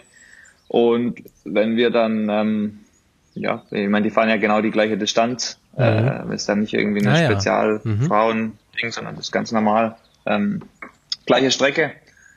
Ähm, und ja, dann trifft man sich, wenn es gut lief, äh, wieder in der Winners Lounge äh, im Ziel, wenn die dann reinkommen und dann gibt's äh, Siegerehrung und ja, dementsprechend kriegt man schon was mit vom, vom Damenrennen, aber ich habe es jetzt ehrlich gesagt, also ich habe, ja, war jetzt ja nicht so spannend. die haben es ja ganz schön dominiert, ja. das Rennen. Ja, Laura Stigger auch so ein Ultratalent, ne? Ist doch auch schon, was, U19-Weltmeisterin auf der Straße gewesen? In Innsbruck? Ach, die ist das. Ich glaube, die Mod ja. Also die damit auch, glaube ich, einen Straßenrennen gefahren ist und dann direkt ja, so gewonnen, ja. so ungefähr, ne? Genau. Ja. Und ähm, ja, also ich, ich werfe jetzt mal hier was in den Ring. Ähm, könnt ihr eure Meinung zu sagen, aber ich würde sagen, Mathieu van der Poel auf jeden Fall auch nochmal Cape Epic irgendwann. Der wird jetzt sicher noch auftauchen. Ich glaube, ja, der, der fährt aber, Bock, der, fährt, der fährt alleine. Der ja, aber ja, genau. alleine. Ja. Wir, hatten, wir hatten die Diskussion tatsächlich irgendwie vor zwei, drei Tagen, mit wem der dann hier an den Start gehen könnte. mit Wout, Wout van Aert, Mathieu ja, Stell dir vor, ein genau. Team. Stell dir vor, Mathieu van der Poel, Wout van Aert. Die geilste oder, Story ever wäre das. Oder ich würde es auch geil finden, Mathieu van der Poel, Tom Pitcock und Wout van Aert, die müssen alleine fahren gegen den Rest. Also quasi als einer nee. Team gegen die zwei Teams. Nee, die müssen schon ein Team formieren. Ähm, ja, aber stell mal ein Team mit Wout van Aert und Mathieu van der Poel vor oder mit Pitcock. Ich meine, also jetzt ja, nichts gegen alle anderen, ne? aber die, was willst die du machen? Dann, die ja müssen dann so Baumarkträder fahren, so Pininfarina. Ja. Genau, ja. Nein, das, das, ich fände es mega interessant. Ich glaube auch, dass die eine, ein oder andere Name da in naher Zukunft auch noch auftaucht. Ja, bin ich mir auch sicher auf jeden Fall. Also Bora hat das jetzt dieses Jahr angetestet. Die haben es mehr als PR-Aktion gesehen. Scheint auch geklappt zu haben, habe ich auf jeden Fall gehört, dass da wesentlich mehr Traffic auf den Social-Media-Kanälen war als sonst im Jahr. Haben natürlich da auch eine Filmcrew mitgeschickt und dann da auch richtig Content produziert. Aber wir sehen das ja jetzt mit Quickstep äh, und Belgian Waffle Ride schon Gravel-Rennen am äh, Fahren demnächst. Die anderen Teams werden da mit einsteigen. Beziehungsweise wird man vielleicht halt auch mal so einsteigen, dass man das Ganze auf Ergebnis fährt. Ich bin gespannt, aber ich finde es auch cool, einfach, dass sich da diese Szenen gegenseitig befruchten. Ist halt vom Termin her im März eigentlich unmöglich, ja, ne, für, einen, für einen Straßenfahrer. Das stimmt, ja. Also, ja, was sagst du mit dem Ende vom Jahr Termin bei euch? Gut oder schlecht? Wir haben ja letztes Mal schon gesagt, so Roubaix am Ende vom Jahr bei uns eigentlich cool gewesen, so von der Aufmerksamkeit her. Mhm. Ja, ich, ich, bin mir bis jetzt noch nicht so richtig sicher, was ich geiler finde. Ich meine, den Märztermin ist halt, ist halt ganz anders, wie du da ins Rennen gehst. Du hast halt eine richtig drei Monate Vorbereitungsperiode nur auf das Rennen. Du hast es die ganze Zeit vor dir im Kopf, das große Ziel. Davor passiert rennmäßig noch nicht so viel. Wir fahren meistens äh, hier ein ähm, Vorbereitungsrennen auch in Südafrika, ein Viertagesding. Und, aber du weißt halt noch nicht so richtig, wo du stehst persönlich als oder als Team ähm, formtechnisch und was die anderen so drauf haben. Während jetzt am Ende der Saison eigentlich das Ganze da schon mal sich so, ja, man weiß eher, was einen erwartet, sage ich mal. Hm. Und äh, mental war es jetzt halt eher schwierig, noch äh, ganz am Ende der Saison nochmal für acht Tage ja, voll den Fokus hochzuziehen. Ähm, ist uns, glaube ich, ganz gut gelungen. Ich habe auch versucht, zum Beispiel im, im August dann mal eine, eine längere Phase nochmal rennmäßig ein bisschen rauszunehmen, weil, ja, da muss ja schon noch äh, gut Substanz da sein, dass dann im Oktober auch nochmal was geht. Wir fahren seit Februar Rennen, ja. Ja, gut gemacht. ja, ey, ähm, wo geht die Reise jetzt hin? Ich meine, was sind noch so Ziele? Willst du, wie, wie heiß bist du, das Ding nochmal zu gewinnen oder hast du noch andere Ziele, wo du nochmal aufschlagen willst? Ja, was ich, also klar, das Cape Epic, äh, ein Etappensieg beim Cape Epic war tatsächlich ein ganz, ganz großes Ziel und das Gesamtpodium. Ähm, jetzt da den, den Sieg, mehr, klar, es ist ein Traum, der gibt's auch weiterhin. Aber das ist jetzt nicht so, dass ich sage, ich will jetzt unbedingt nächstes Jahr zum Cape gewinnen. Dann will ich, weil ich jetzt Zweiter war, das Ding gewinnen. Das ist mir schon bewusst, dass da extrem viel zusammenpassen muss und dass jetzt auch der zweite Platz schon ein absolutes Highlight war. Ähm, nee, da gibt's noch andere Sachen, ähm, Rennen, die ich gern gewinnen würde. Ich war bei den Männern oder generell im Profibereich noch nie deutscher Meister. Ich habe noch keine Medaille. Meine beste Position war bisher Rang 4 an der DM. Und äh, das ist äh, zum Beispiel eines, was für mich auch noch ganz äh, oben auf der Agenda steht, da mal das Trikot mit heimzubringen. Ja, das hast du mit äh, Georg Zimmermann gemeinsam. Wow. Der war doch auch noch nie irgendwo deutscher Meister und will unbedingt deutscher Meister werden, weil jeder seiner Freunde schon mal deutscher Meister in irgendwas war. ja, genau. Ja, hast du da, ähm, das ist ja auch, ich kriege das ja immer so ein bisschen von Thorsten mit, das ist ja jedes Jahr nochmal irgendwie andere Strecke, ist ja beim Mountainbike-Marathon dann auch immer nochmal so, hast du eine technischere Strecke, hast du eine ausdauerlastigere Strecke, hast du eine bergigere oder eine flachere. Was brauchst du zum Gewinnen? Ich müsste eigentlich Franzose sein, um zu gewinnen. Weil die Franzosen, die haben die geilsten Marathonstrecken. Die sind immer schön technisch, äh, Sägezahnprofil, hm, viele Trails. Mhm. Das wäre was für mich. Jetzt die, die, die Rennen in Deutschland, das jetzt, äh, vor ein paar Wochen in Singen, ähm, da, das ist halt äh, Schotter, Asphalt und ein bisschen Wiese und ein 29er Streifen. Das ist eigentlich was, was ich auch ganz gut kann. Also auch kurze, 29er Schnitt. Ja. Ist 100 Kilometer, 100 Kilometer rennen und äh, da Krass. kann man schon mit Aerohelm und Einteiler an den Start gehen, lohnt sich. Ja, aber das, das ist äh, Mountainbike, also fahrt mal mit Mountainbike 29 km/h, das schaffen die meisten ja schon nicht mal. So ja, ungefähr. knapp 3000 Höhenmeter. Also das ist auch nicht flach, das Ding, aber es rollt gut. Aber das ist ja krass, okay. Ja, ja, aber eben, ich, ich freue mich immer, wenn es halt auch noch ein paar technische Passagen äh, gibt, wo man dann auch mal einen Unterschied machen kann. Ja. Haben wir noch irgendwelche Technikfragen eigentlich? Sonst Nö, ist ja immer so. Ja, schieß mal los. Ja, wir haben, wir haben ja keinen Plan. Mal wieder so. wie immer, ne? Irgendwie so Fahrwerkssetup. Wer macht das bei euch? Habt ihr da ex Habe ich tatsächlich Leute, äh, haben das, ich, stimmt, ich hatte mal kurz rumgefragt und da kam die Frage. Habt ihr extra jemanden dabei für Fahrwerkssetup? Macht ihr das selber? Wie wird das eingestellt? Wenn du auch sagst, dass das in Südafrika anders ist als woanders und so. Ja, da spielt man schon nochmal ein bisschen dran rum, äh, je nachdem, was für ein Rennen. Ähm, wir machen das so, dass wir, also die, die Abstimmung fort mit unserem Mechaniker zusammen, ähm, aber im Endeffekt, also kriegen wir Fahrer das auch selber hin. Das ist ja nicht allzu viele Stellschrauben, wo man da dreht, aber das Grund, Grundsetup ähm, machen wir zusammen mit dem, dem, Sponsor, der für die Also in unserem Fall mit Rockshocks äh, treffen wir uns und machen da Tests und stimmen die Dämpfer und Gabel halt auf das, den Rahmen, die Rahmenkinematik ab, dass es zusammenpasst. Mhm. Und dann kann man da schon mit dem Innenleben von Gabel und Dämpfer gibt es schon ein paar Sachen, wo man rumspielen kann, dass das äh, möglichst gut zusammen funktioniert. Gar kein Plan. kann ich mir gar nicht vorstellen. du musst dir vorstellen, es gibt verschiedene verschiedene Öle, die man dafür benutzen kann. Dann gibt's äh, Abstandsringe. Äh, ich also, mache das jetzt mal ganz laienhaft, weil ich selber keinen Plan habe. Ähm, aber äh, ja, du kannst da drin rumbauen und dann funktioniert die Gabel ein bisschen schneller, ein bisschen langsamer. Kannst natürlich mit dem Luftdruck arbeiten, mit dem Zug- und Druckstufe. Die Symbole, ne? Hase, genau, Hase und Schildkröte. Hase und Schildkröte, Rebound. Ähm, genau. Zugstufe, ne? Druckstufeneinstellung. Und ähm, dementsprechend kann man da schon ein bisschen tunen.